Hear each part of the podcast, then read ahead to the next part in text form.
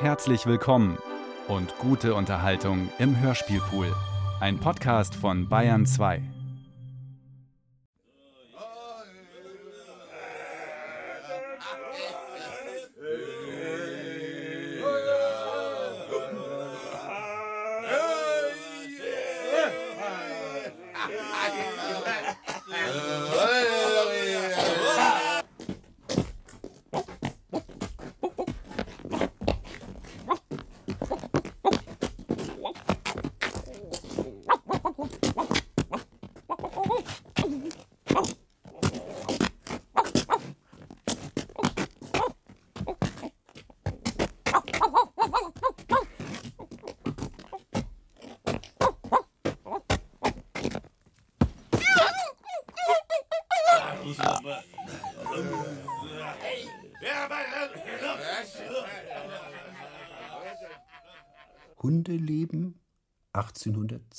1892.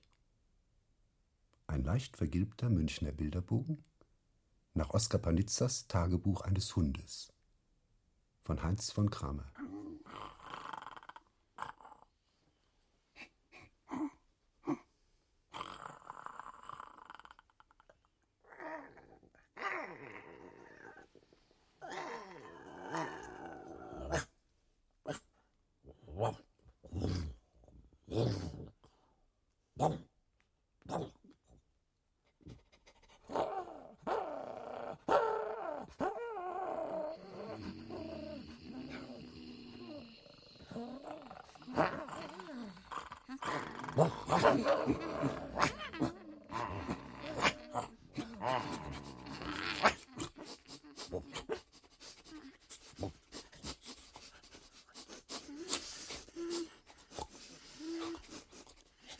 Aha, ein Dackel.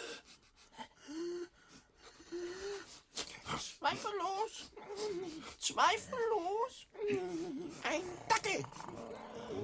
Wenn ich nicht irre, ist er neu hier.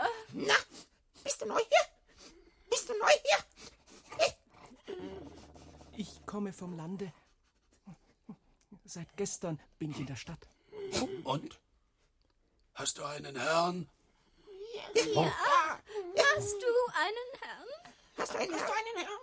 Hast du einen Herrn? Heute wurde ich an ihn verkauft. Alles ist mir so ungewohnt und drängt sich in Form merkwürdiger Eindrücke auf. Ich kann sagen, seit gestern fühle ich, dass ich ein Hund bin. Ihr fühlt, Dass er ein Hund ist. Ich denke. Früher tat ich dies alles unbewusst. Ich sehe, Denken ist eine Arbeit, die oft Schmerz bereitet. Was mich beunruhigt, ist, dass man sie nicht freiwillig verrichtet. Ich bin nicht mehr so glücklich wie früher, aber stolzer. Oh, oh. Ist nicht mehr. Ist nicht mehr so glücklich wie früher. Aber stolzer, dass ich nicht lache. Das sind doch, das sind doch. Dass die Menschen in kleinen Hüttchen beieinander wohnen, wusste ich aus meinem früheren Aufenthaltsort. Aber hier geht alles ins Schauerliche, Steinerne, Unermessliche. Ganze Äcker lang dehnen sich hier die Straßen, beiderseits mit wuchtigen, pfundigen Steinanlagen besetzt, die weit über die Baugeschicklichkeit des Dachses hinausgehen. Stimmt. Das muss man sagen. Ich starre nur immer die Häuser an. In meinem Dörfchen, da schaute niemand zum Fenster heraus. Da war auch nichts zu sehen, als höchstens einmal eine Henne im Hof.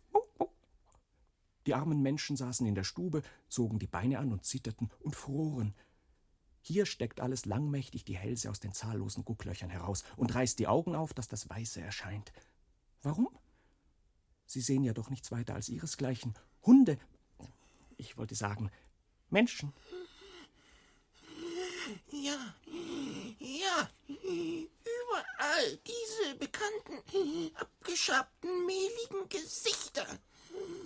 Wie mir scheint, wollen sie aus der Höhe über die umliegenden Häuser hinweg die Erde, Wiese, Bäume und Wälder sehen, versperren aber dadurch ihrem Vis-à-vis die Aussicht. Dieses ärgerlich ewig in die langweilige Straße hinabzuschauen, baut noch höher und versperrt nun seinerseits dem anderen den Ausblick, bis dieser sich entschließt, aufs Neue zu bauen. Wo soll das hinaus? Hier scheint mir liegt eine einseitige Manier und Halsstarrigkeit vor, die bei uns Hunden nicht vorkommt. Ihr redet mit zu viel. Ich gehe jetzt nach Hause. Ich auch. Ich auch. Also, dann. Bis morgen. Das glaube ich nicht. Da führte mich mein Herr spazieren. Eine gute Nacht wünsche ich. Gute Nacht. Gute Nacht. Gute Nacht. Schlaft.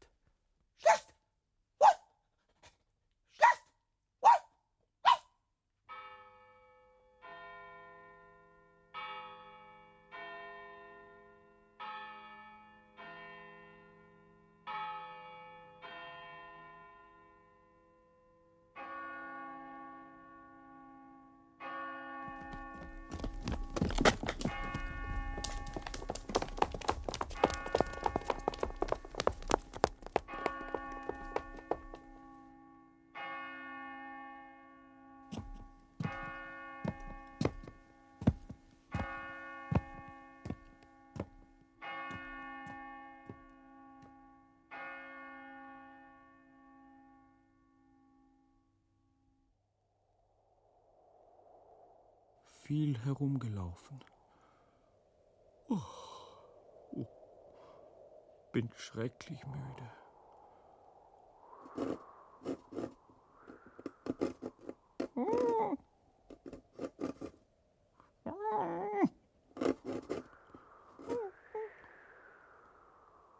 Sehne mich nach meinem Dorf zurück. Dort welcher reiche Verkehr mit der Natur. Hier welche Eintönigkeit, welche graue, mit Steinmauern verschlossene Welt.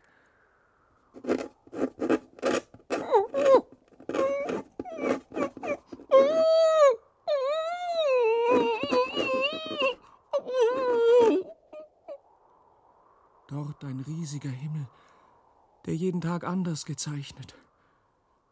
Baum, Wald, Misthaufen für unsere Nasen.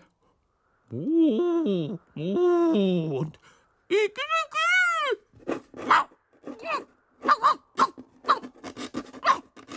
hier verbarrikadierte Welt und dazwischen herumhüpfendes Menschengeschlecht mit Gestikulation und Mundknarren. Hallo, Herr Hier! Ah.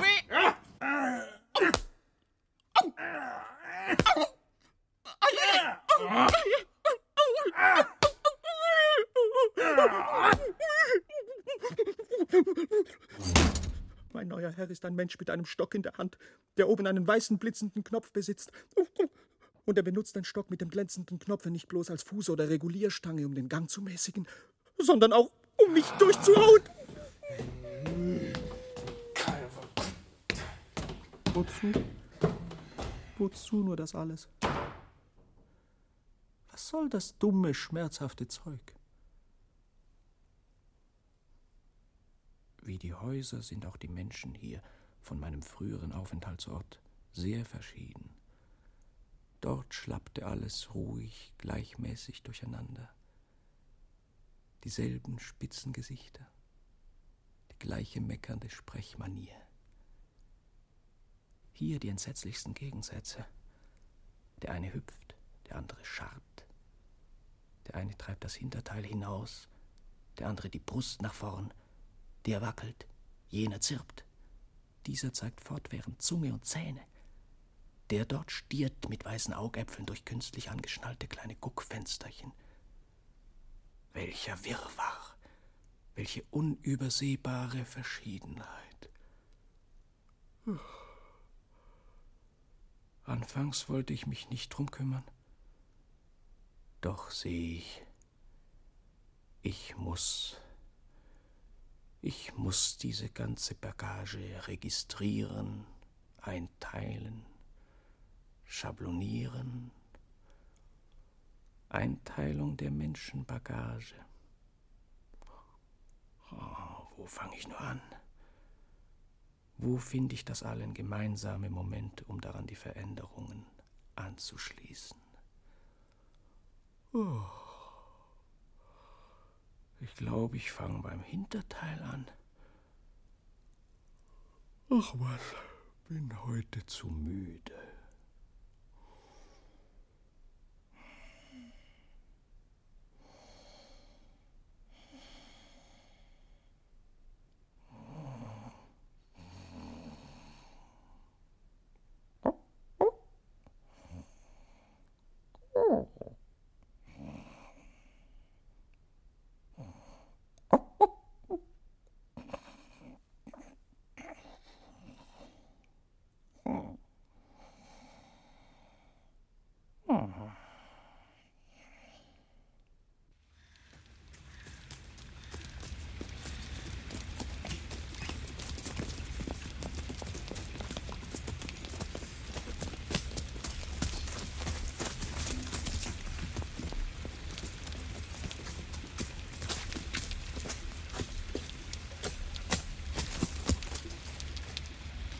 Heute ein schrecklicher Regentag.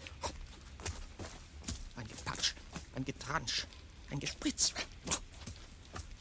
Was sich alles hier in der Stadt anders, ich möchte sagen, unnatürlich ausnimmt als an meinem früheren Aufenthaltsort.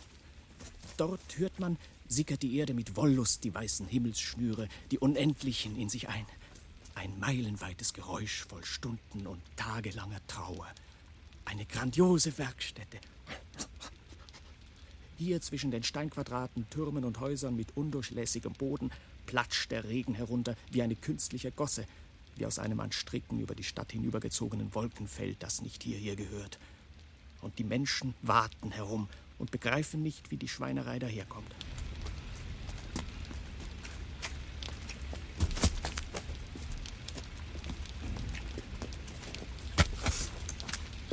Ich bin ein kleiner Hund. Und wie ich so stundenlang hinter den keuchenden Menschenzügen hintranschen muss, kommt mir wieder die alte Versuchung, diese merkwürdige Rasse näher anzusehen, sie zu prüfen, sie im Hinblick auf den Hund zu studieren. Und ich will mich ausstopfen lassen, wenn ich heute, begünstigt durch den Regen, nicht eine merkwürdige Entdeckung, ein famoses Einteilungsprinzip zustande bringe. Ein Unterschied fiel mir schon längst auf bei dieser Hüpf- und Schlenkerrasse. Dass bei den einen der Körper in zwei stocksteife, baumdicke Röhren oder Säulen endet, mit denen sie höchst gezwungen, mühsam schlenkernd und zuckend sich vorwärts bewegen. Während bei den anderen der Unterkörper in eine kegelförmige Abstumpfung endet, die ihnen aber trotzdem gestattet, ähnlich wie dem Igel, genügend vorwärts zu kommen.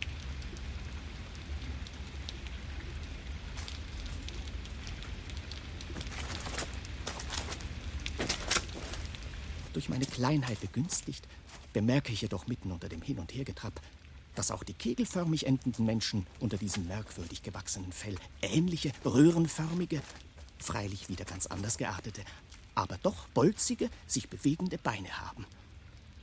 Und ich muss mich sehr täuschen, wenn die Zweiteilung des Körpers nicht sehr hoch hinaufgeht.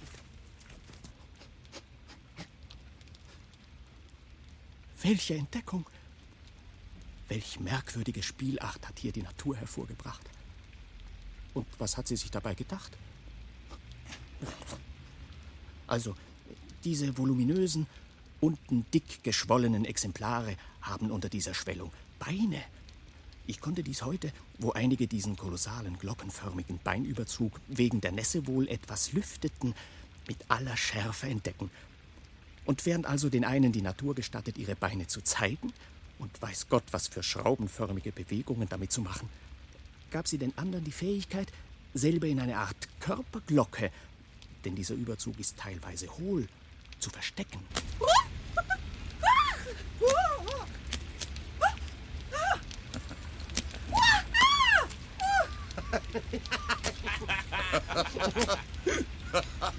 Also Beinzeiger und Beinverstecker. Diese beiden Spezies sind sicher. Mögen Medusen- und Tintenfischendigungen noch bei dieser höchst variablen Rasse vorkommen, in anderen Städten, die ich noch nicht gesehen. Diese zwei sind sicher. Beinzeiger und Beinverstecker. Welche Entdeckung! Und was wird noch nachkommen? Oh, oh, oh. Mir taumelt der Kopf.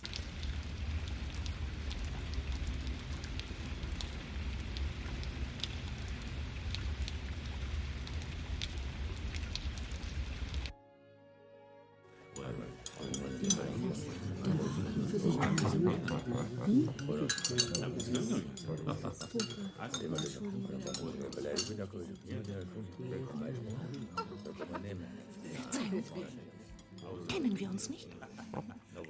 Ich weiß nicht. Ich glaube kaum. Ich bin mit meiner Herrin hier. Sie bleibt manchmal ganze Nachmittage, bis geschlossen wird. Ihr Herr auch? Ich bin zum ersten Mal hier.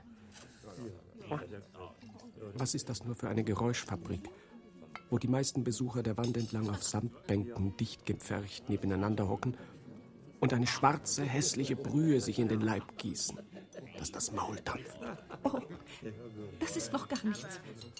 Gleich wird eine grauenhafte Masse von Mundgeräuschen beginnen. Ganze Mundsalven brechen hervor. Da, jetzt. Trillernde, klingende, zirpende, krähende Laute in unsagbarer Schnelligkeit, gemischt mit Zahnentblößungen, Kopfschnellungen, Nackenverdrehungen, Brustheraustreibungen. Jeden Tag schaue ich mir genau die Menschen an, mit denen ich es für die nächste Zeit doch wahrscheinlich zu tun haben werde. Schließlich sind sie doch das Interessanteste, was einem hier aufstößt. Aber ich weiß noch immer nicht, wie die Leute sich verständigen. Dass hier alle jene Mundgeräusche geübt werden, die später auf der Straße eine so bedeutsame Rolle spielen. Worüber ich mir aber immer noch nicht klar bin, ist, ob dieses ganze tolle Zeug Verständigungs- oder Belustigungsversuche sind. Ist es das Erstere, dann müssen diese Armen trotz aller Fertigkeiten ihrer Mundwerkzeuge ja enorme Schwierigkeiten zu überwältigen haben. Deshalb vermutlich auch jener blaue Dunst, mit dem die ganze Geräuschfabrik, wie sie zu sagen beleben, erfüllt ist und der, wie ich glaube, artifiziell erzeugt wird. Er erlaubt jeder Gruppe ihre gesonderte, von den nächsten Tischen nicht beobachtete Arbeit. Doch was soll dieses schreckliche Luftverpuffen in die Luft? Diese Zahn- und Schnalzgeräusche, diese vertrackten Gestikulationen. Welche mühselige Arbeit. Und zu einem Verständnis scheinen sie dennoch nicht zu gelangen, da das Gequatsch weiter und weiter andauert, ja heftiger wird. Von Stampfen, Rücken, Stoßen und Zunge herausstrecken begleitet wird. Bis nun welche gehetzt mit dampfenden Mündern gar voneinander scheiden. Armes Geschlecht, das du die Luft zerhackst und dein Gesicht verschneidest, um auszudrücken, was du willst. Ja, ja, auch ich frage mich oft, ob alle diese Quatsch- und Fistellaute wirklich etwas zu bedeuten haben.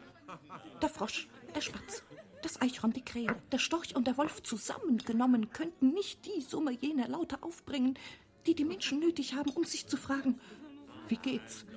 Hast du Hunger?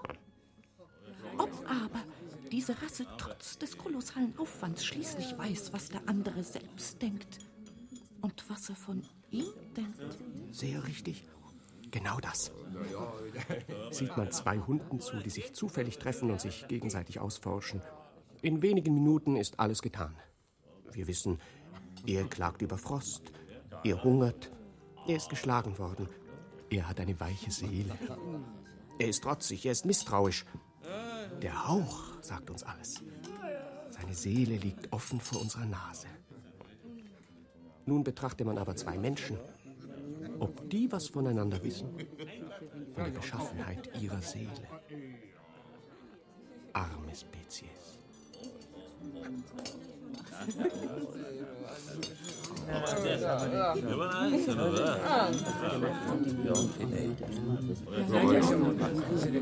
Aber.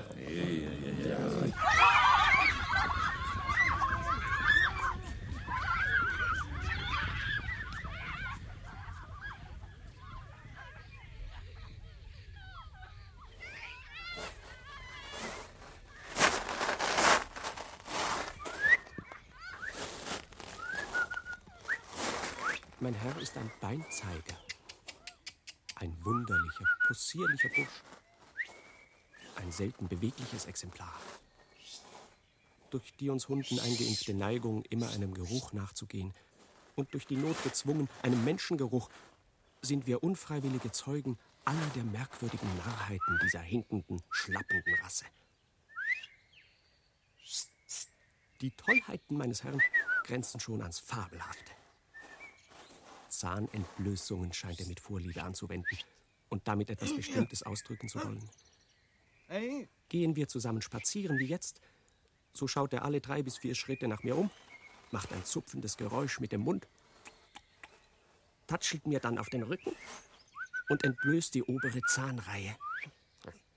Weiß der Himmel, was er damit will.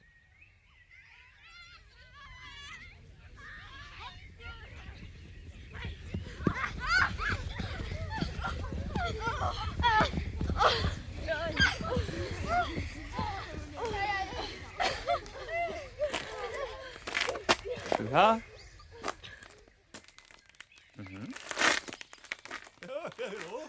Ja. Ja. Ja, ja, ja. Mama. ja, ja. Ach du Schreck. Sein Kopf besteht ja aus zwei Teilen, Ah, von denen er nun die obere Hälfte abnimmt und mit einer starken Zahnentblößung gegen ein anderes Mitglied seiner Spezies wendet. Welch letzteres aber keineswegs geneigt, diese Verrücktheit mitzumachen, oft nur eine kleine rückende Bewegung an der entsprechenden Stelle macht, um anzudeuten, dass auch sein Kopf teilbar. Ja. Das geschieht häufig. Immer aufs Neue. Mir steht der Verstand still. Da bin ich wieder. Guten Tag. Und wie es scheint, haben wir ein Stück Weg miteinander. Sehen Sie nur, meine Herrin und Ihr Herr, Er teilt abermals seinen Kopf. da Ihnen das feinste aller Orientierungsorgane, die Nase, fast abgeht. Ein kleiner, höckriger Vorsprung ist alles, was Sie davon besitzen. So müssen Sie zu Ersatzmitteln Ihre Zuflucht nehmen. Zuckungen, Explosionen, Verrenkungen.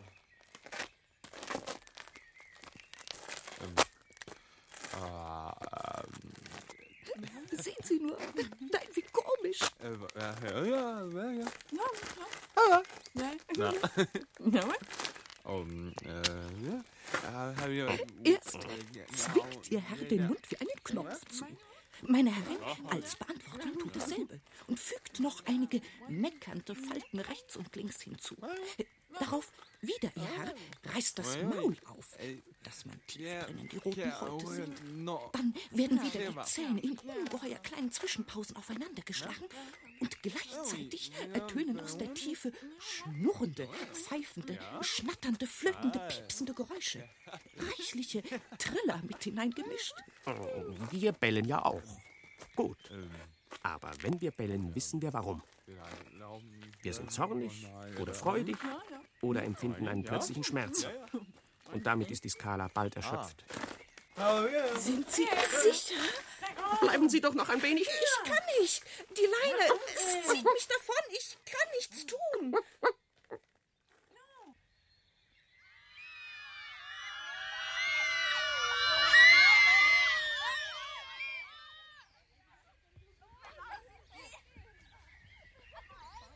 Oh Himmel, mein Herr ist auch fort.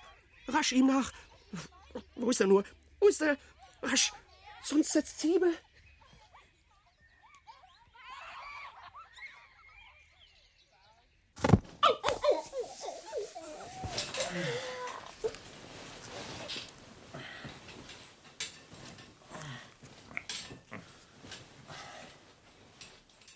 Jetzt hat er mich mit einem Fußtritt und das Bett befördert. Warum tun sie sowas, die Menschen? Nur weil sie mit uns Hunden einen Kontrakt eingehen, gegen eine miserable Kost ihnen auf Schritt und Tritt zu folgen? Nein, da muss etwas anderes dahinter stecken. Damit ich seine Zaubereien und vermaledeiten Verwandlungskünste nicht entdecke, vermutlich. Aber wir sind schlau, vorsichtig und spürnasig. Es ist Nacht. Er rührt sich nicht. Ich kann mich vorwagen.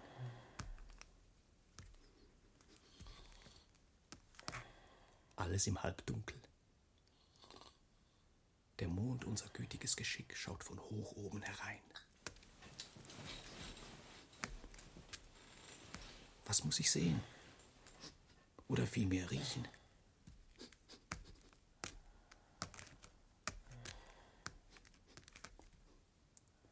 Auf dem Sofa liegt, wie soll ich sagen, mein ausgeschlüpfter Herr. Beinrohre zusammengeknickt. Die Füße am Boden gestellt. Anscheinend auch hohl. Ohne Zusammenhang mit dem Übrigen. Schultern und Taille und ein Teil des Kopfes auf dem Sofa zerstreut. Verwurstelt. Zerbrochen. Ausgelaufen.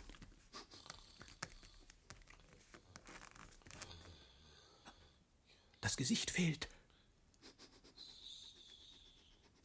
Und im Bett? Ja, im Bett, vom Mond beleuchtet, liegt die zergrinste Larve meines Herrn, aus einem kleinen weißen Haus herausschauend. Gräulich. Ich weiß gar nicht mehr, welches mein Herr ist. Das zerknitterte Zeug am Sofa oder das Käsgesicht im Bett.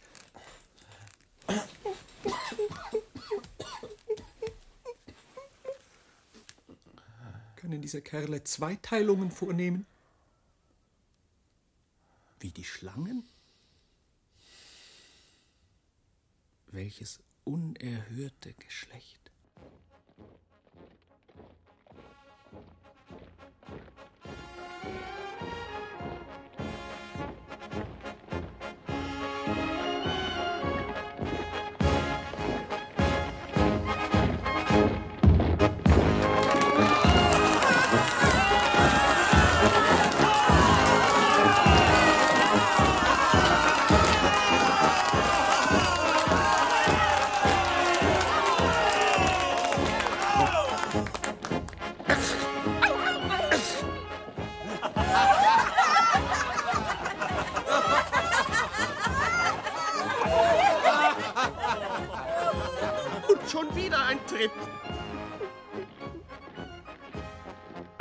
Der eine Menge klapperndes Metall um seinen Körper hatte, gab ihn mir. Und was tut mein Herr? Er schneidet eine Grimasse, als ob er nicht dazugehört.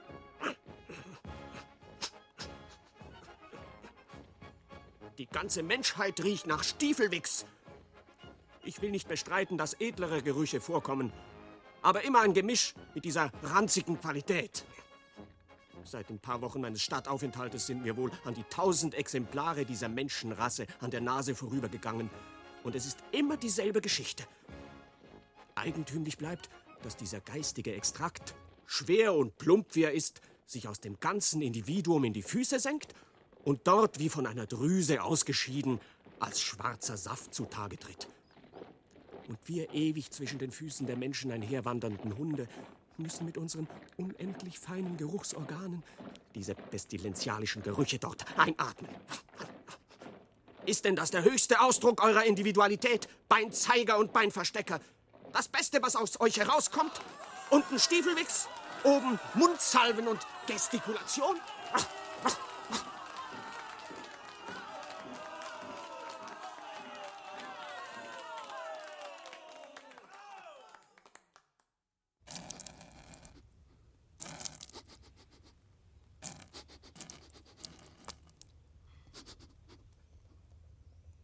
Darf ich mal lesen, was Sie da an den Laternenpfahl geschrieben haben? Bitte sehr.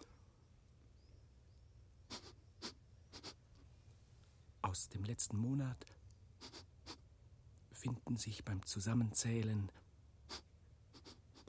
zwölf Stockhiebe, 25 Fußtritte, sechsmal Prügel und Püffe mit der Faust oder Hand. Machen Sie doch mal Ihre Rechnung auf. Dort am Mauereck vielleicht. Aha. Äh, dreimal furchtbaren Durst leiden müssen. Einmal steinharte, abgenagte Knochen. 35 Mal Ei, die, die, die, die, die, das schöne Hunderl. Circa 40 Mal Ah, de, de, de, de, das schwarze Dackerl. Jetzt ich. Pass auf. Auf meiner Seite der Leistungen stehen. Ah, 120 Beleckungen. 120? Donnerwetter. 370 Beriechungen. 50 bei mir. Höchstens. 500 Schweifwedeleien. Tatsächlich? Und äh, an die 699 Speichelleckereien. Nicht möglich. Ja, Ein jeder schlägt sich eben durch, wie er kann. Ja, ja, das ist es. Nur zu wahr.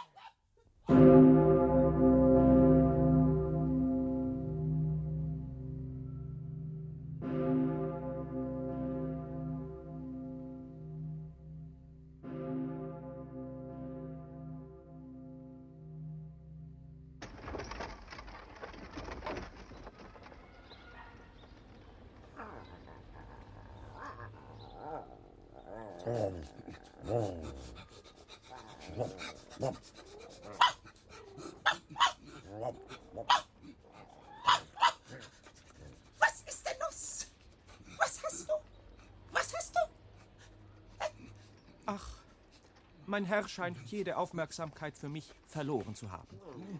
Das merkt ein Hund bald. Unsere Abhängigkeit vom Menschen. Ob sie wohl nur aus dem Gemüte stammt. Unbezweifelbar. Das ist wohl unangefochten. Was unsere Seite anlangt, dass wir bei keinem anderen Tier als dem Menschen jenen innerlichen Zug gefunden haben. Der uns, wenn auch nur auf einige Sekunden im Tag Und nach diversen Portionen tüchtiger Prügel einige Liebkosungen zuteil werden lässt. der sie uns auf den Schoß nehmen heißt.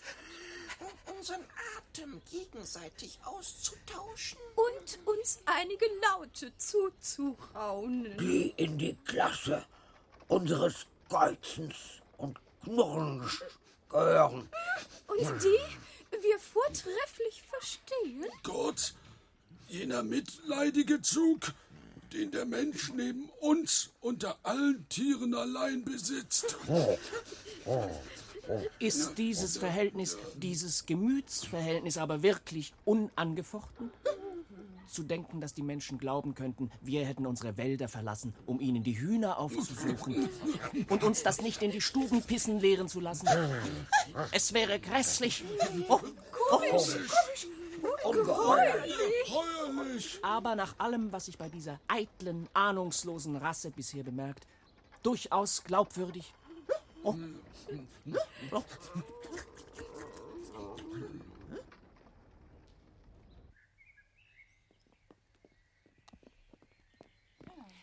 So trifft man sich, mein Lieber. Sehen Sie? Wie sich die Zeiten ändern.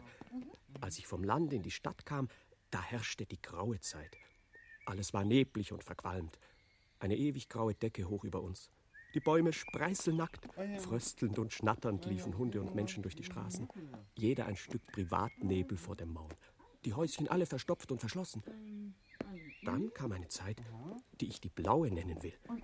Mit was für Zurüstungen, ich weiß nicht, wurden die grauen Vorhänge entfernt und über uns, über Häuser und alle hinweg eine blaue Decke gespannt. Und inmitten dieser Decke eine gelbe, glühende Kugel von intensiver Leuchtkraft befestigt. Aber wie es geht, mit der Zeit ist nun die gelbe Kugel so intensiv geworden, dass diese gescheiten Menschen genötigt sind, sich Spezialdächer, wie ihre Herrin zum Beispiel ihr Spezialdach über ihrem Haupte, zu konstruieren, um nicht zu verbrennen. Und sehen Sie nur, Sie haben die Arme aneinander gehakt, Ihr Herr und meine Herrin. Und keinerlei Mundknarren. Vielleicht wegen der Hitze. Bloß macht Ihr Herr meine Herrin in gewissen Abständen eine Grimasse vor, die diese zunächst wiederholt. Warum? Ja, das weiß der Himmel. Aber für einen wie Sie, der noch Erinnerung Erzählungen aus dem Walde hat, muss das doch gerade so sein, als wenn ein Eichhörnchen mit ausgestreckten Vieren dem anderen ins Gesicht springt. Und mit zugekniffenen, verschmitzten Mienen und nassem Antlitz setzen sie ihre Trip-Trap-Arbeit durch die grell beleuchteten, ausgedörrten Wege fort, während wir Hunde mit heraushängender Zunge nebenher keuchen. Oh, wenn ich Riesenfäuste hätte, ich möchte einmal die Mauern ihrer Häuser auseinanderreißen und diese Menschenklicke aufspüren und zusehen, wie sie beieinander hocken und neue Kulissenverschiebungen ausklügeln in ihrer elenden Komödie und möchte ihren Kopf öffnen und hineinschauen, wo diese verflixt neuen Gedanken wohnen und möchte fragen, wo die Zipfel jener schönen blauen Himmelsdecke, ich gestehe, schöne blaue Himmelsdecke, angebunden sind und wer das Drahtgestell erfunden hat, an dem die gelbe Scheibe täglich auf und abgezogen wird. Aber ich bin nur ein armer kleiner Hund. Ich finde, Sie reden ganz wundervoll. Ich weiß wohl, wir Hunde kennen ein solches, wie soll ich sagen, über uns stehendes, überhündisches Wesen, dem wir Verehrung zollen. Jene blassgelbe Scheibe, die bei der Dunkelheit geheimnisvoll am Firmament über uns hinzieht. Oft zürnt sie uns und blickt uns mit schälem Seitengesicht an. Oft bleibt sie ganz aus. Und wochenlang warten wir zitternd und bebend.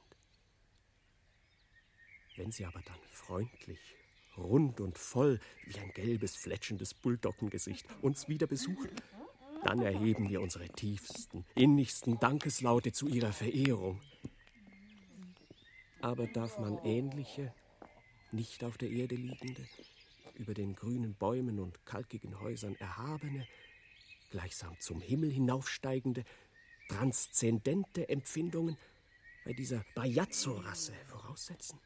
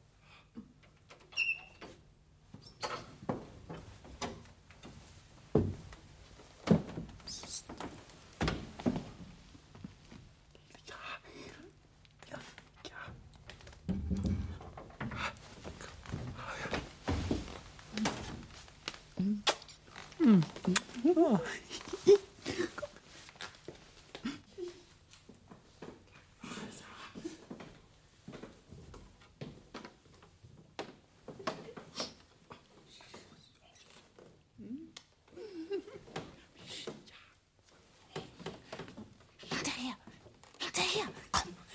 Wo ist das Schlafzimmer deines Herrn? Da oben. Schnell, schnell doch, trödel nicht so. Ja, ich komme ja schon. Da bin ich. Geschafft.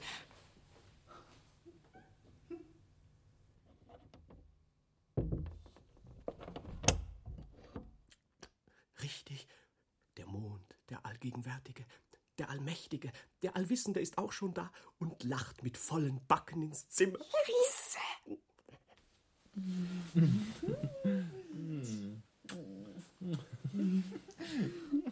Diese Menschen scheinen keine Ahnung von dieser Beobachtung zu haben. Keine Ehrfurcht vor unserem höchsten Wesen.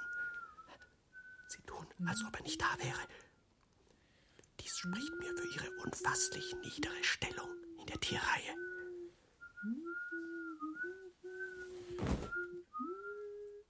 Also, das ist ja unglaublich.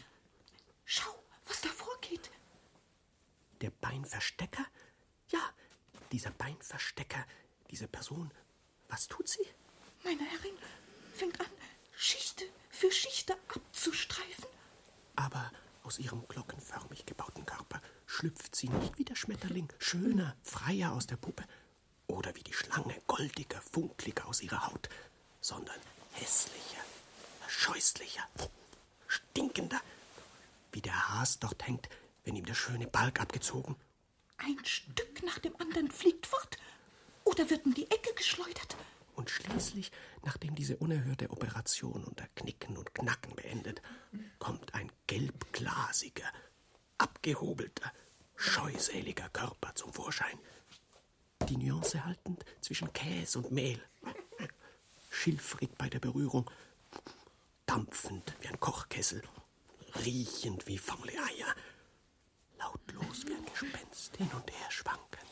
Und kaum ist dies geschehen, so beginnt auch dein Herr, Der doch von Haus aus ein spindeldürrer Kerl ist. dieses gleiche, saubere, balgabziehende Geschäft. Gott, was da für ein blasser Spargel herauskommt, durch den fast der Mond hindurchscheint, der alle unsere Gedanken durchforscht. Und nun stehen diese beiden traurigen Produkte einer wahnsinnigen Verstellungskunst dort. Dort vor mir, der sie entlarvt hat. Und diese Menschenrasse besteht also nicht aus Beinzeigern und Beinversteckern, sondern beide sind vollständig gleich. Beider Beine gleich lang, gehen gleich hoch hinauf. Und was sie veranlasst, sich verschiedene Bälge und Häute künstlich zu konstruieren, ist reine Willkür und Verstellungswut. Nun geht's weiter, geht's aber weiter.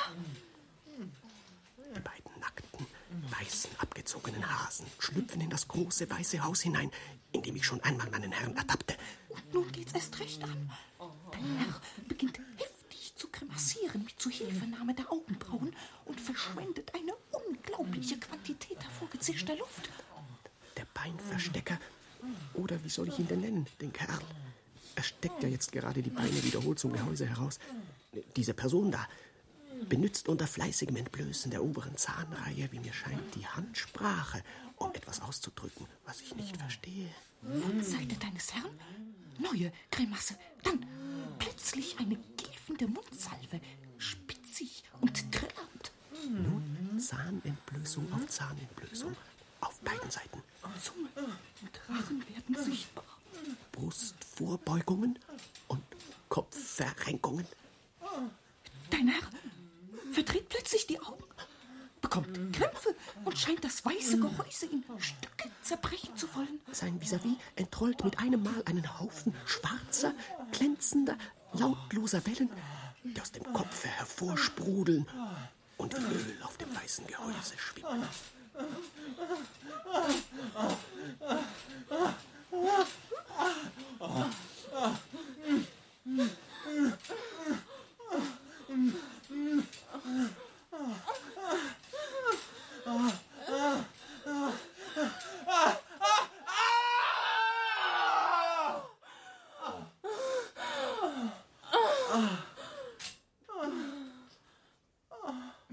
Jetzt wird es auch dem Mond zu kunterbunt. Er entweicht mit einem letzten, sensenartig dünnen Strahl, der über die beiden mehligen Gesichter hinstreicht, als wolle er die zwei Komödiantenköpfe abschneiden. Ich hörte noch einen Schrei. Dann wälzte die Nacht ihren schwarzen Mantel über die ganze Szene. Und wir krochen winselnd, erschöpft und zerknirscht unter das Bett. So, so. Naja. Ich bin noch immer ganz dumpf. Noch immer kann ich nicht die Ereignisse jener entsetzlichen Nacht in meinem Kopfe registrieren. Also dieses ganze Menschengeschlecht sind in ihrem Innern, innerhalb ihrer künstlichen Verstellungsschichten, sozusagen abgezogene Hasen, mit Bimsstein abgerieben und mit Puder eingestreut. Und auf der Straße müsste man sie nennen abgezogene Menschen mit Überzügen versehen. Aber so lassen sie sich ja nicht klassifizieren. Niemand, der in jener Nacht nicht dabei war, würde verstehen, was ich damit meine. Ich werde also wohl bei Beinzeiger und Beinverstecker bleiben müssen. Das können Sie halten, wie Sie wollen. Wie geht's denn weiter? Meinen Herrn traf ich die folgenden Tage wiederholt mit selbigem Beinverstecker. Beide taten, als wenn nichts vorgefallen wäre, bewegten sich harmlos in ihren Verstellungsschichten. und trieben ruhig ihre konventionellen Zahnentblößungen, Mundsalven und Gestikulationen. Da haben Sie's. Es ist alles halb so schlimm. Man muss sich nur erst an alles gewöhnen. Die Rasse ist bei aller Schurkerei entschieden interessant. Nur frage ich Sie, was tun die denn eigentlich? Zu was sind sie denn da? Du lieber Himmel, das kann ich doch nicht wissen. Im Übrigen, was Sie da erzählen, ist mehr oder weniger jedem Hund bekannt, der in seines Herrn Zimmer schläft. Aber Sie gehen zu weit, grübeln zu tief, bringen die Sache zu barock vor. Wenn man in ihrer Weise fortführe, kämen ja Scheußlichkeiten aller Art zustande. Ich meinerseits halte dafür, dass man da nicht so tief hineinschauen sollte. Die Menschen mehr wie Marionetten ruhig an sich vorüberziehen lassen, das ist es. Nicht lang zwischen Schein und was drunter steckt unterscheiden. Sich vor Fußtritten in Acht nehmen in der Hauptsache. Hübsch Knochen und Fleischreste aufspüren und unsere vortreffliche Nase gebrauchen und wegstibitzen, wo es was gibt und fleißig in die Sonne legen. Das tut dem Hund wohl. Und der Mond? Wie halten Sie es mit dem Mond? Ich habe jetzt keine Zeit mehr. Bin pressiert. Muss an die nächste Ecke. Hab was in der Nase. In Religion will er offenbar nicht examiniert sein. Von seinem Knochenstandpunkt aus mag er ja recht haben. Aber ich kann mir nicht helfen. Da ich ein deutscher Hund bin, so versuche ich alles, was mir vor die Augen kommt, gehörig einzuteilen, in ein System zu bringen und mir so eine Weltanschauung zu gründen. Ich muss dieser merkwürdigen Rasse noch weiter nachgehen, sie noch weiter beobachten, zergliedern, einteilen, systematisch unterbringen. Und sollte ich darüber den Kopf verlieren, ah, das Schlimmste, was mir passieren kann, ist, dass ich solch verrücktes Zeug treibe wie Sie. Hinterteil und Kopf verrenke, mir künstliche Überzüge mache, falsche Füße anziehe, einen zweiten Kopf aufstülpe, wie diese Menschen. Mit einem Worte also ein Narr werde.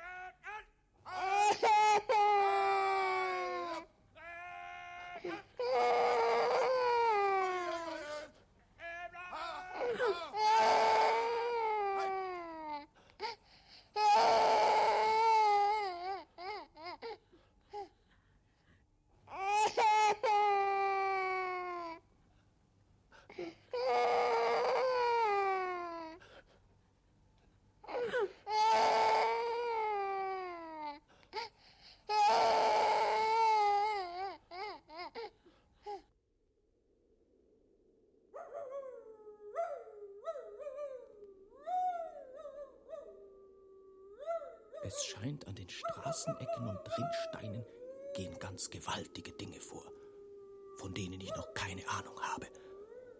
Von denen auch das hopsende, gestikulierende und straßentrappende Menschengeschlecht nichts weiß. Denen ich aber von jetzt an die vollste Aufmerksamkeit widmen werde.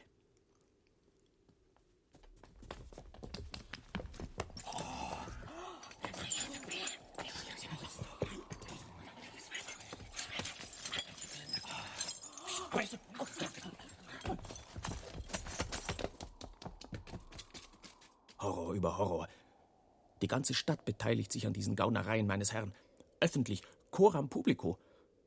Während nämlich die oberen Teile der Häuser in jeder Straße, wie ich schon bemerkte, mit Gucklöchern versehen sind zum Herausgrimassieren, bestehen die unteren Räumlichkeiten, wie ich erst jetzt bemerke, aus Vorratstätten für einzelne Körperteile, menschliche Glieder, Beinüberzüge und dergleichen.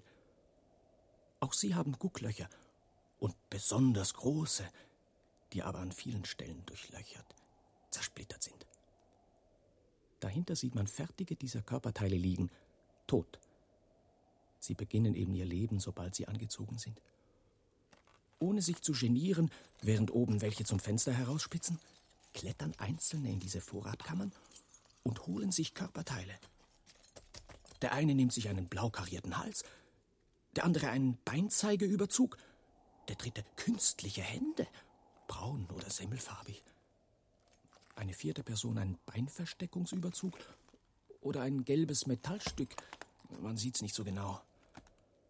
Zweifellos gibt es hier auch innere Organe, Seelen, Herzen, Beine, Gedanken und dergleichen. Ob zwar die äußeren von eminent wichtigerer Bedeutung scheinen. Eine zweite Nase zum Beispiel mit Fensterchen zum Durchgucken, wie sie mein Herr hat.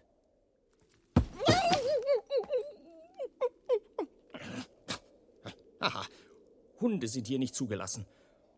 Wir Hunde warten immer draußen, wenn's am interessantesten wird. Weg also. Weiter.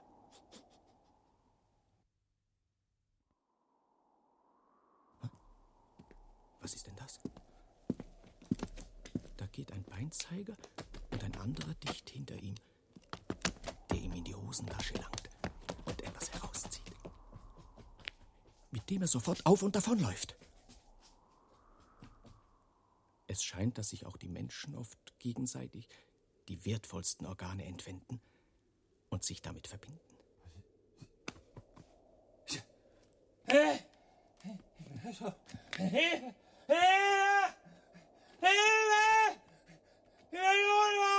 Der Betroffene mit einem kurzen Griff an die betreffende Stelle merkt sogleich, was geschehen ist. Alles läuft zusammen und verrenkt alle möglichen Gliedmaßen.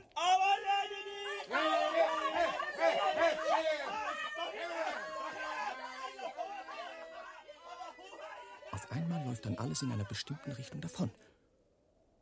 Der Arme in die Hosentasche gelangt, er aber steht noch immer dort, bleich und zitternd.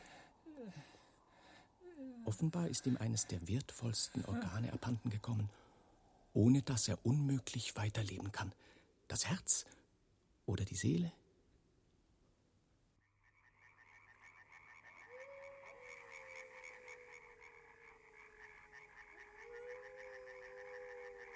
Was für eine kühle, aufgelockerte Nacht hängt doch vom Himmel herunter.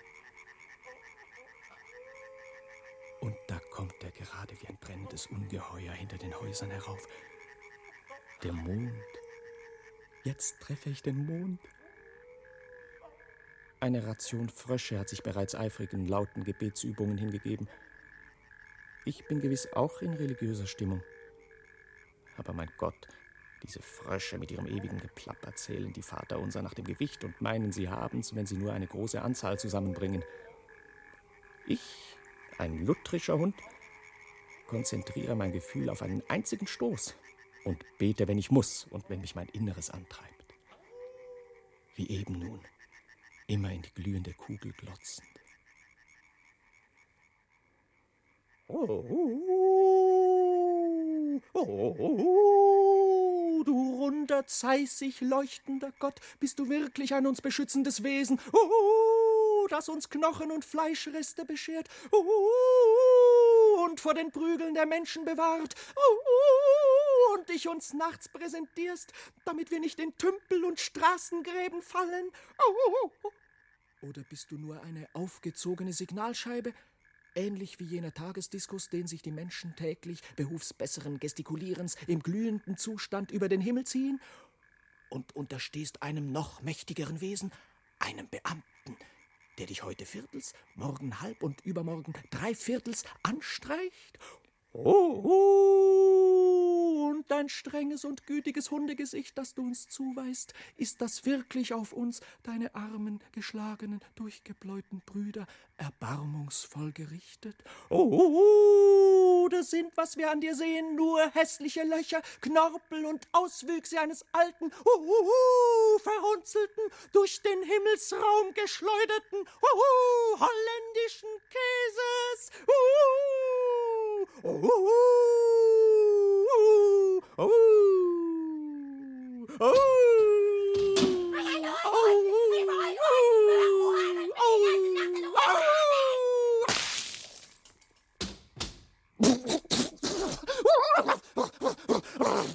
Oh Gemeinheit, oh Niederträchtigkeit, oh Schande und Kot, oh Menschenknochen und Hundegestank. Mist und Morast, ihr seid erhabene Gerüche gegen die Menschenseele und ihre Evaporation, gegen die hundsgemeine, aber was sage ich, menschengemeine Aufführung dieser Kolossalrasse, so einen armen Hund zu behandeln.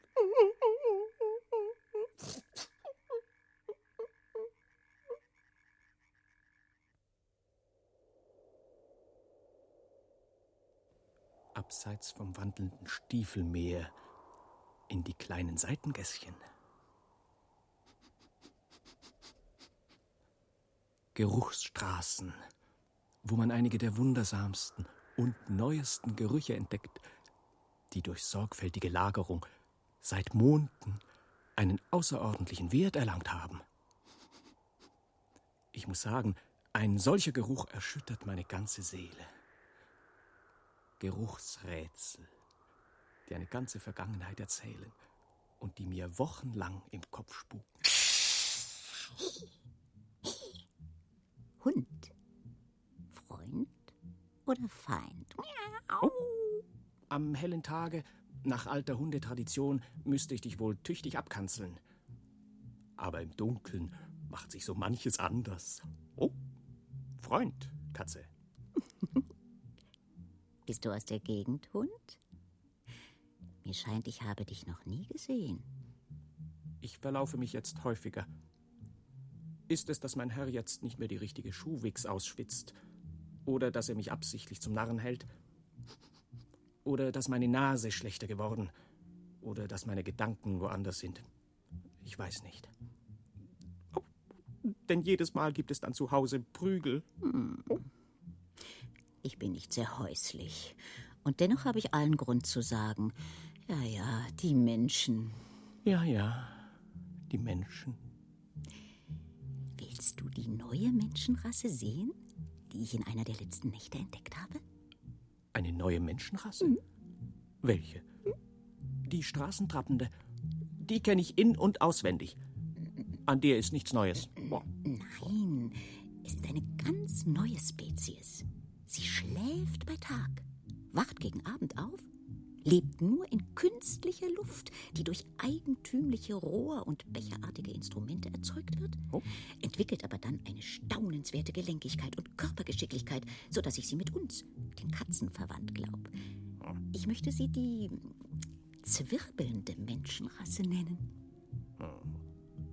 Sind es etwa Affen? Oh nein, viel prächtiger und farbiger und fast ebenso geschickt. Kommen Sie nie auf die Straße? Nein. Beim Morgengrauen werden sie erschöpft und halbtot in künstlichen schwarzen Häuschen und unter Beihülfe von Pferden aus ihrer Tanzluft hinweggebracht und verbringen dann den Tag in einem larvenähnlichen Zustand. Aber komm nur mit. Du musst bloß da übers Gemäuer und auf jenes Winkelwerk. Warte, warte. Nicht so schnell. Und die Steinkonstruktionen hoch. Oh, oh, oh, oh. Hier.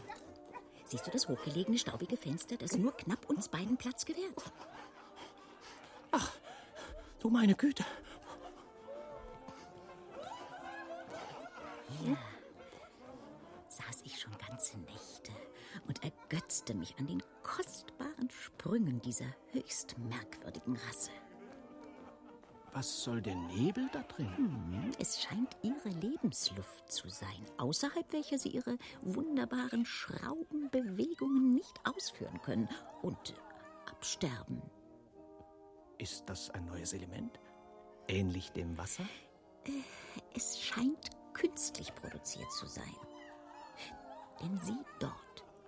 Auf der hohen Tribüne sitzt eine Gruppe mit aufgeblasenen Backen und wunderlichen gelben und schwarzen Röhren, Kesseln und sonstigen Instrumenten, aus denen sie die Luft herausblasen und schlagen. Ja, das sind aber gewöhnliche Menschen. Das sind doch nur die Beihelfer, die Lufterzeuger, die die ihnen unterworfenen menschenartigen Wesen zwingen, solche Stöpselzieher- und Spiralbewegungen auszuführen. Eine ganze Kolonie unzähliger, springender, hüpfender, schwirrender, schwänzelnder, sich um ihre Längsachse drehender Lebewesen.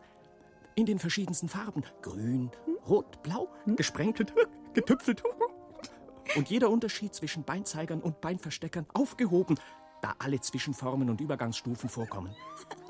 Katze, diese Zwirbelrasse scheint mir eine höhere Stufe der gemeinen Menschenrasse zu sein. Wieso?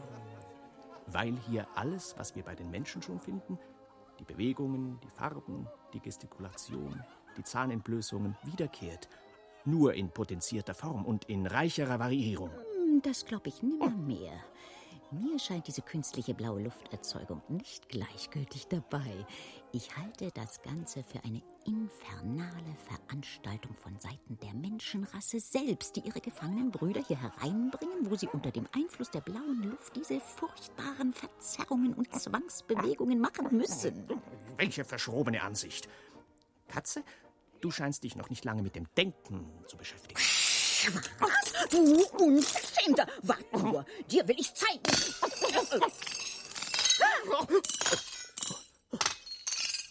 Welche Unvorsichtigkeit. Die ganze Mechanik scheint zu erlahmen. Die Bläser setzen die Lufterzeugungsrohre von den Lippen. Mit dem Entweichen der künstlichen Luft scheint dem Ganzen das Lebenselement genommen zu sein.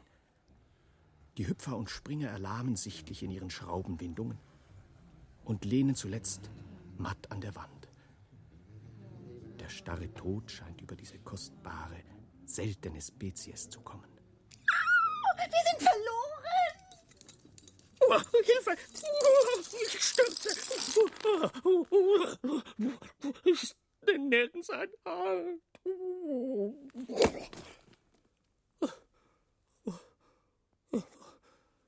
Jetzt habe ich bestimmt eine Rippe gebrochen.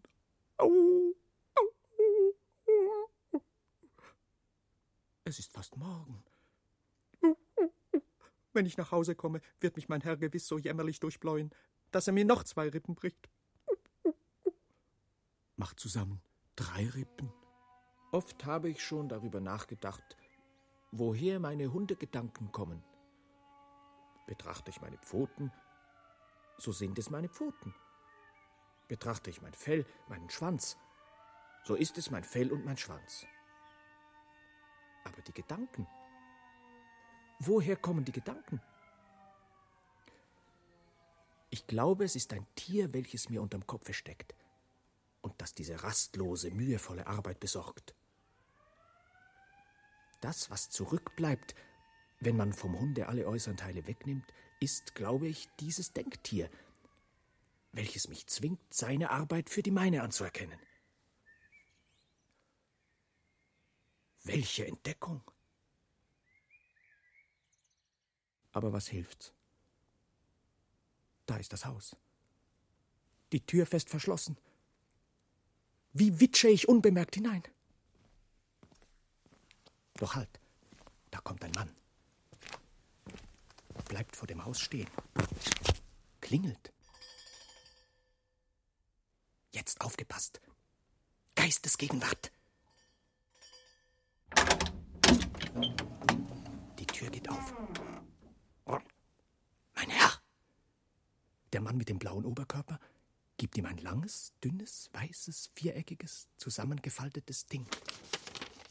Mein Herr reißt es auf, starrt es einige Zeit an, presst und würgt und gurgelt und verzerrt seinen Mund zu einem viereckigen Loch, bis es ihm faktisch gelingt, von dem Wasser, welches, wie es scheint, die meisten Menschen im Kopf haben, einen Teil in Form von dicken, großen Tropfen zwischen seine blauen Augenkugeln herauszupressen. Von mir nimmt er nicht mal Notiz.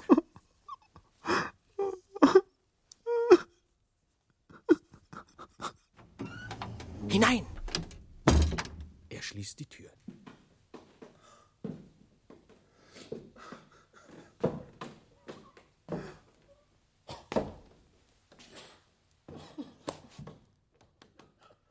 Er geht die Treppe hinauf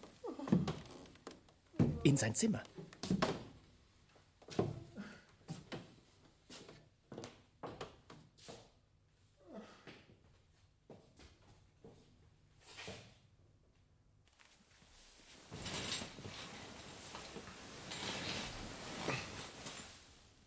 Er wirft sich aufs Bett. Aber plötzlich lehnt er sich zum Bett heraus und ein gelbgrüner Strom schießt armsdick aus seinem Munde und platscht auf den Boden hin.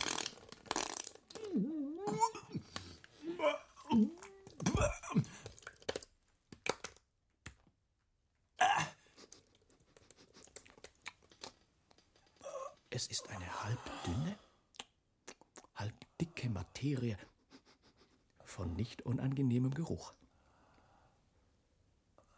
Es ist dies das erste Mal, dass ich aus dem Munde eines Menschen etwas anderes herauskommen sehe als jene Mundsalven, die in der Luft verpuffen, ohne etwas zurückzulassen. Er sieht mich auch auffallend freundlich an. Von Prügel keine Rede. Er will offenbar, dass ich zu ihm komme. Aber irgendwas in mir bellt. Ich mag nicht. Dies geheimnisvolle eingewanderte Tier im Innern, das doch keine Peitsche besitzt. Nein, es traut ihm nicht. Was wird, wenn der Hund einmal revoltiert und die Zähne zeigt?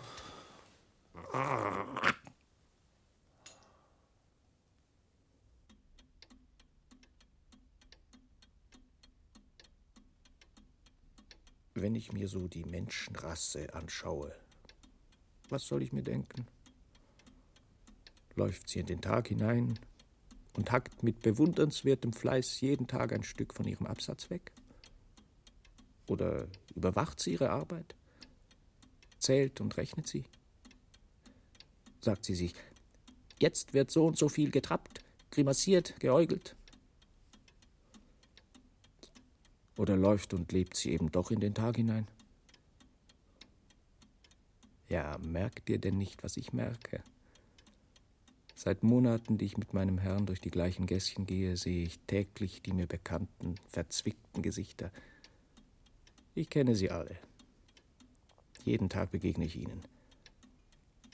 Aber siehe da, eines Tages fehlt einer. Wo ist der Kerl hingekommen? Er ist fort. Aber wohin? Es ist, als ob die Häuser Menschen aufschlucken, aber nicht alle von sich geben. Es ist, als ob ein unsichtbarer Arm aus dem Straßenkörper herauslange und den einen oder anderen bei den Beinen packe und hinunterziehe. Ehe sich die anderen umsehen, ist er fort. Die Kleinen werden groß und von den Großen verschwindet einer nach dem anderen. Merkt ihr denn das nicht? Merkt ihr denn nicht, dass wieder einer abgeht? Merkt ihr nicht, euch wird es gerade so gehen? Und da tappt ihr immer so zu und pafft und gaukelt und schlenkert und kiekt und verdreht die Augen. Ja, ihr führt ja das reinste Menschenleben gegen einen Hund. Mein Herr schnarcht da drin. Ich will mich auch zur Ruhe legen.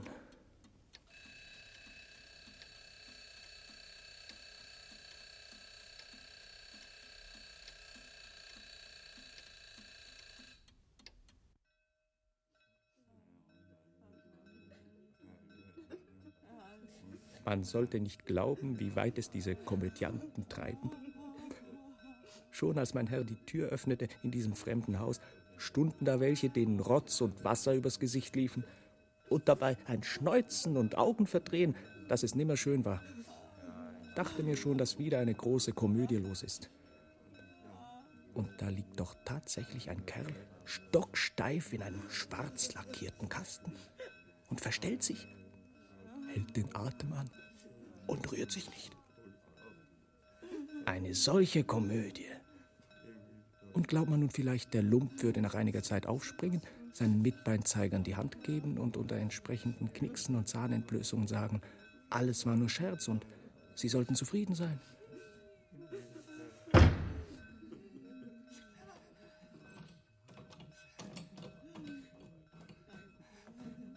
Nein, nichts davon. Kerl lässt den Kasten über sich zumachen, zuschrauben.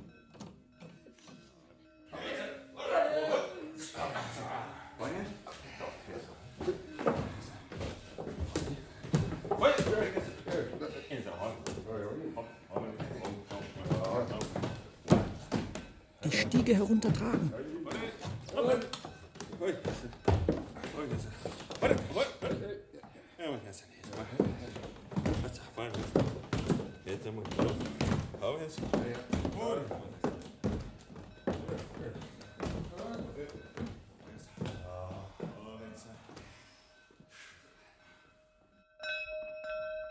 Auf einem fantastischen Wagen mit zwei lahmen Pferden eine Stunde oder was weiß ich zur Stadt hinaus spazieren fahren. Welch ein Spaß.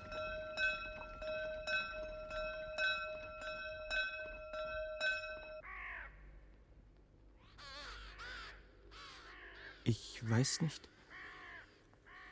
Es muss irgendwas los sein. Es ist nicht mehr wie früher. Die Blätter an den Bäumen werden käsgelb, fallen ab. Hilflos und erbarmungswürdig strecken die Bäume ihre schwarzen, kahlen Hände gegen den Himmel. Die Luft bleibt einige Schuh über der Erde hängen, wie milchiger Kleister, und rührt sich nicht mehr vom Fleck. Die Vögel führen ein ängstliches Geschrei auf. Und der Mond schaut nicht mehr so frisch vom Himmel als hätte auch ihm einer das Gesicht mit Kleister verschmiert. Die Gestikulationen der Menschen werden kurz und knapp, das Maul spitzig. Der Lärm wird überhaupt ruhiger. Türen werden zugesperrt, Läden zugeworfen. Der Wind kommt abends hereingestürzt mit einer Angst, als käme hinter ihm der Schrecken, der Hunger und der Tod. Es muss was los sein in der Welt. Ich weiß nicht. Es ist nicht mehr so wie früher.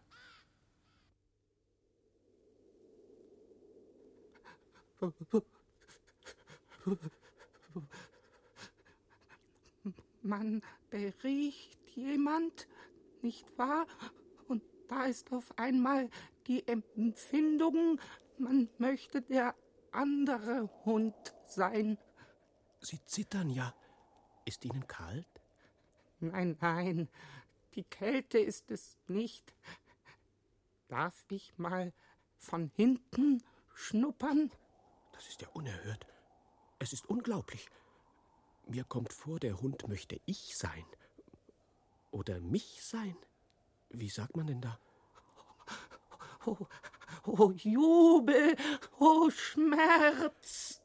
Er will sich weniger orientieren, wie meine Seele gestimmt sei, ob wir uns vertragen würden und dergleichen, sondern er, der kleine struppige Köter, will mich, der glatthaarige Hund sein. Möchtest du nicht auch ein bisschen mich sein? Riech mal, ein ganz klein bisschen. Es ist verrückt. Ich gebe es zu. Aber ich kann nicht anders. Ja, oh ja. Was kann denn das sein, dass man einem anderen Hund gegenüber verspürt, man möchte er sein? Das ist ja ein förmliches Aufgeben der eigenen Persönlichkeit. Du kannst schnuppern, wo du willst. Wollen wir mal aneinander hochspringen? Wer höher kann. Ich muss sagen, es berührt mich eigentümlich.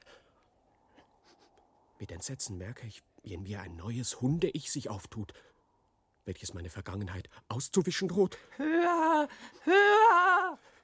Ich mache ja die tollsten Sprünge und Verrenkungen. Ich komme mir wie ein Mensch vor. Krieg mich! Fang mich doch! Kaum ist er etwas weiter weg, werde ich ruhiger. Da bin ich. Nun wehr dich. Ich zerre und zause. Und schon reicht er wieder in mein Wesen hinein. Ein Dunstkreis ist um mich, in dem ich mich halbiert, zerstört, zerhackt, gewaltsam auseinandergerissen fühle. Wenn ich nicht er bin. Komm doch, wehr dich. Der Köter ist grundhässlich. Seine Angriffe machen ihn noch hässlicher. Ich hasse Hässlichkeit. Aber durch seine Nähe, mich mit ihm verquickt und vermischt fühlend, muss ich mich teilweise mit ihm identifizieren. Ein scheußliches Rätsel. Mach zu! Mach zu! Mach zu! Na mach schon! Mach schon! Mein Gott, mein Gott, wenn analoge Zustände bei der Menschenrasse vorkommen sollten, und ich denke mir das Ende. Grandiose Scheußlichkeiten, ineinander Hineinschlüpfungen, infernale Probierungen kämen da heraus, vor denen, glaube ich, der Mond sich umkehren würde und das Bein aufhöbe, um die Welt gelb anzuschiffen. Wir treffen uns morgen wieder, nicht wahr? Wir treffen uns morgen. Morgen treffen wir uns wieder. Es ist klar, die Sache muss zu einem End kommen. Ich muss wissen, ob ich ich bin oder ob ich ein Stück von dem kleinen, buschigen Hund sein soll.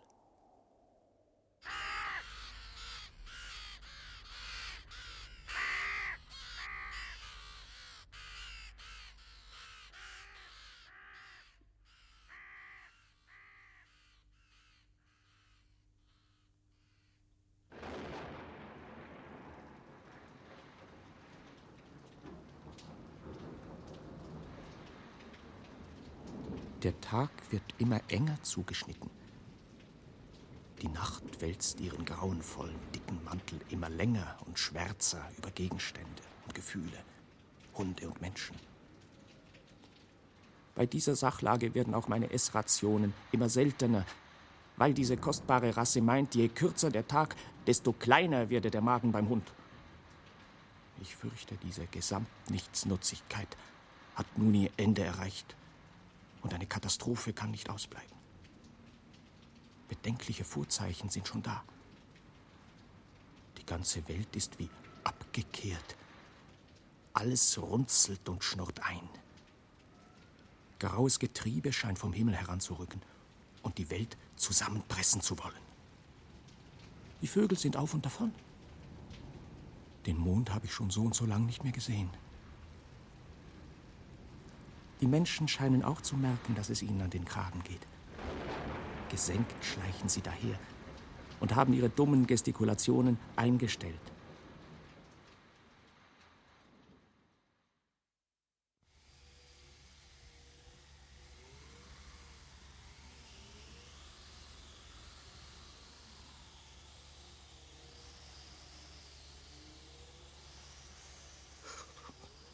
Herrgott, ich glaube, die Welt ist untergegangen. Ringsum Totenstille. Und etwas wie aus dem Jenseits. Es ist nicht dick, nicht dünn, nicht schwer, nicht leicht, nicht nass, nicht trocken, nicht zum Essen, nicht zum Trinken. Ein ganz schauderöses Zeug. Bei der Berührung knirscht es stäubend zurück und zeigt, dass es mit uns gar nichts Verwandtes ist. Nichts Hündisches, nichts Menschliches.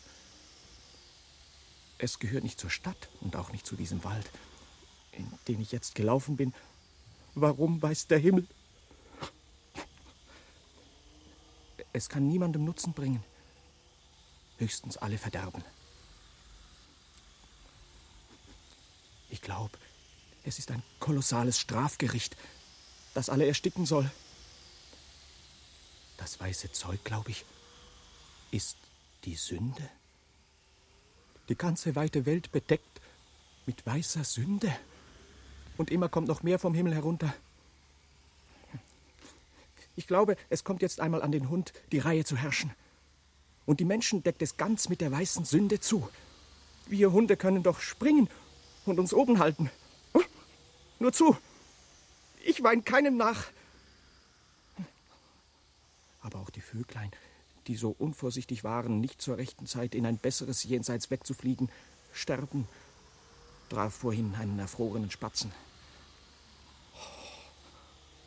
Selbst das Wasser im Bach hält an. Es erstarrt vor Entsetzen. Und die Bäume. Die Bäume sehen wirklich himmelschreiend aus. Absolut nackt. Nackter, als sich ein Beinverstecker je ausziehen kann.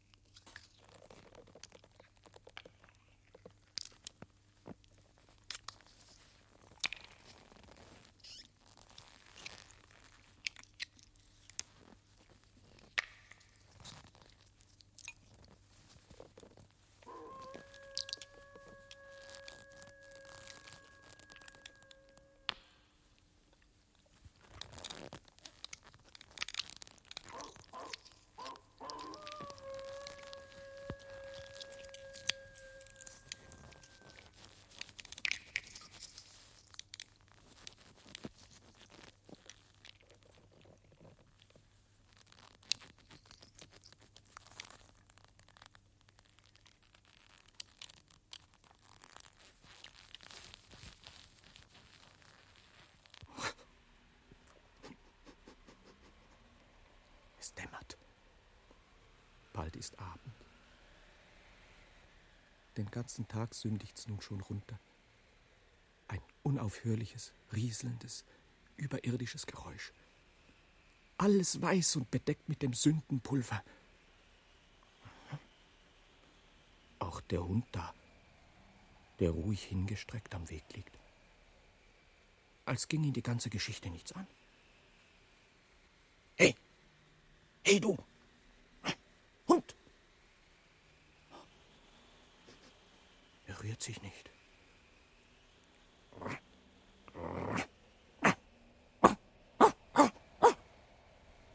Er bleibt liegen.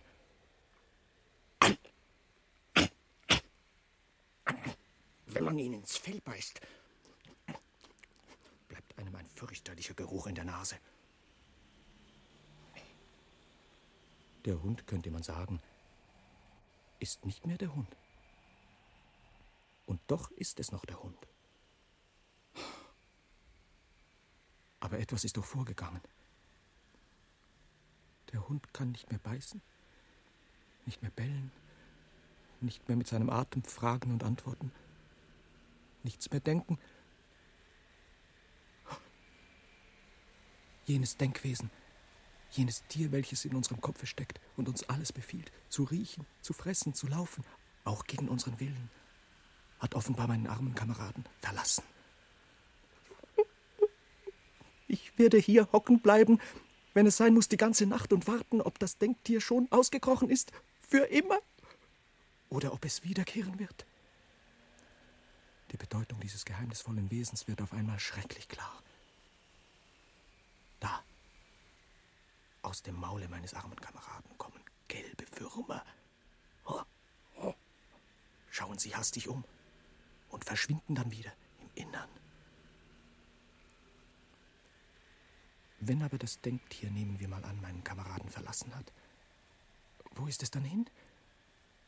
Und warum muss der arme Kerl hier draußen so lange liegen und sich die Würmer im Maul herumlaufen lassen?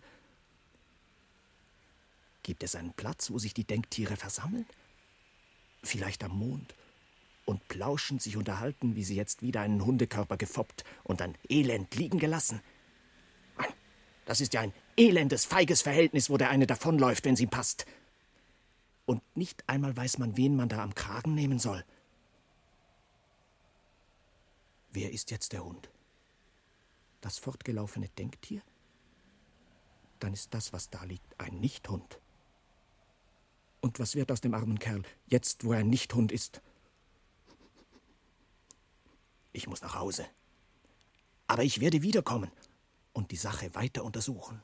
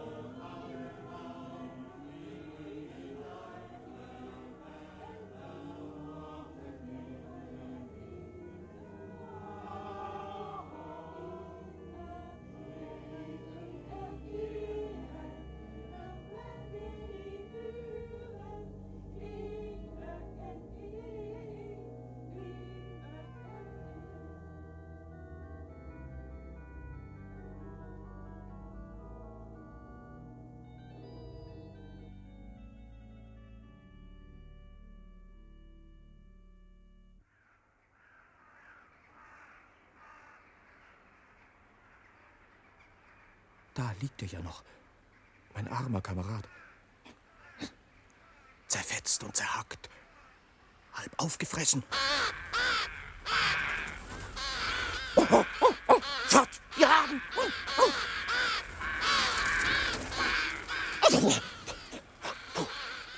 War das ein Schnabelhieb über dem Kopf? Den möchte ich sehen, der da nicht schleunig zurückwiche.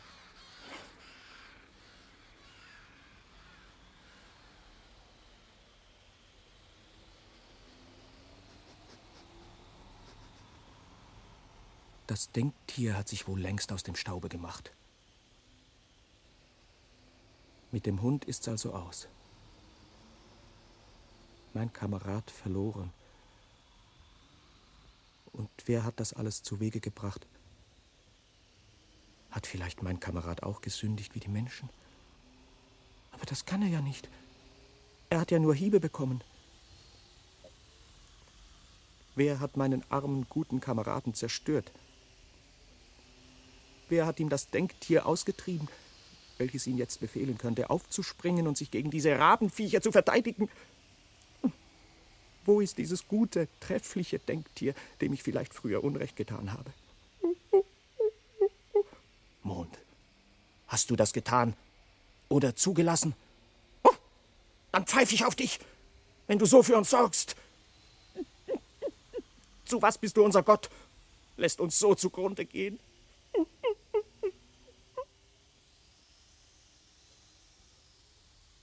Guter, fetter Hund von vor ein paar Monaten. Du hast recht gehabt. Suppenknochen sind besser als Philosophie. Wo bist du jetzt, teurer Freund? Ich hätte dir fabelhafte Neuigkeiten zu erzählen. Und du solltest ihn hier liegen sehen, unseren Kameraden, aufgefressen bis auf die Knochen. Ich habe ihm das Stück Fleisch hingeworfen den prächtigen, frischroten Fleischbrocken, den ich unterwegs einem Menschen in weißer Schürze stibitzt. Was für ein Toben und Geschrei hinter mir. Aber die weiße Sünde hinderte sie am Laufen. Jetzt lege ich es ihm an den Mund, damit das Denkwesen zurückkehre. Und sonst?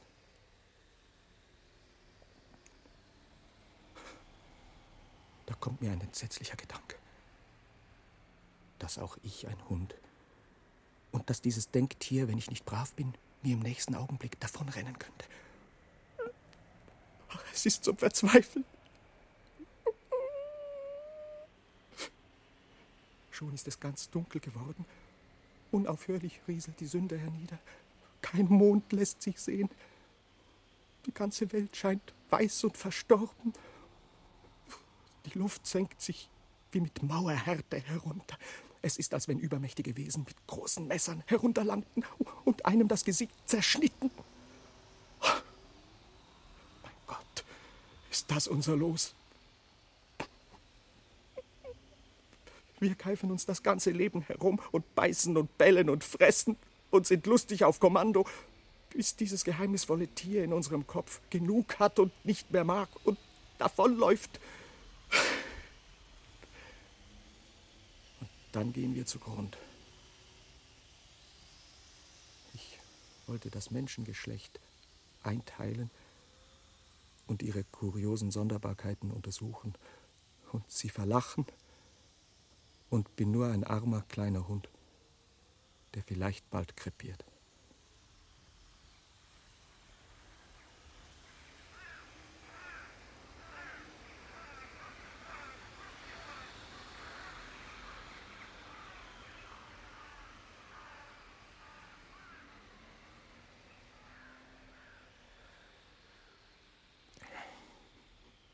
Ich lasse mein Fleisch liegen und gehe nach Hause.